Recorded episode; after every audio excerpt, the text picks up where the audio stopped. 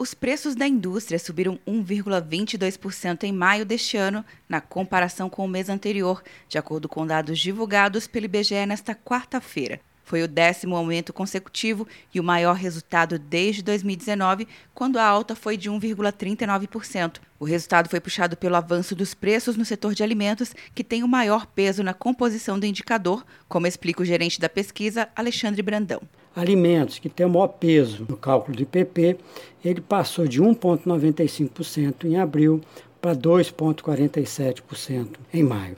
Porque bens de consumo não duráveis saiu do campo negativo para o positivo, os preços de alimentos, particularmente carne, açúcar e resíduos de soja, se tornaram mais intensamente positivos, e gasolina, que é o único produto de derivados de petróleo, que foi positivo em maio, os outros todos negativos, também impactou para que essa taxa se tornasse então positiva. Além dos alimentos, as atividades com maiores taxas de variação foram indústrias extrativas, outros equipamentos de transporte e têxtil.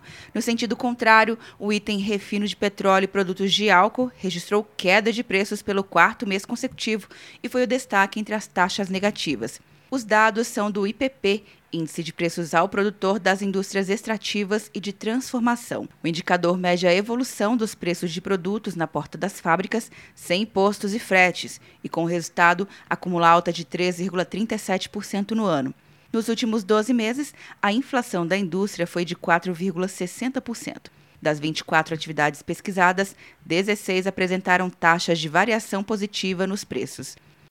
Começou o Arraial Uninter! Para a festa não passar em branco, garanta até 40% de desconto na graduação e pós-graduação à distância. E você ainda ganha a matrícula em um curso de inglês. Inscreva-se e estude sem precisar sair de casa.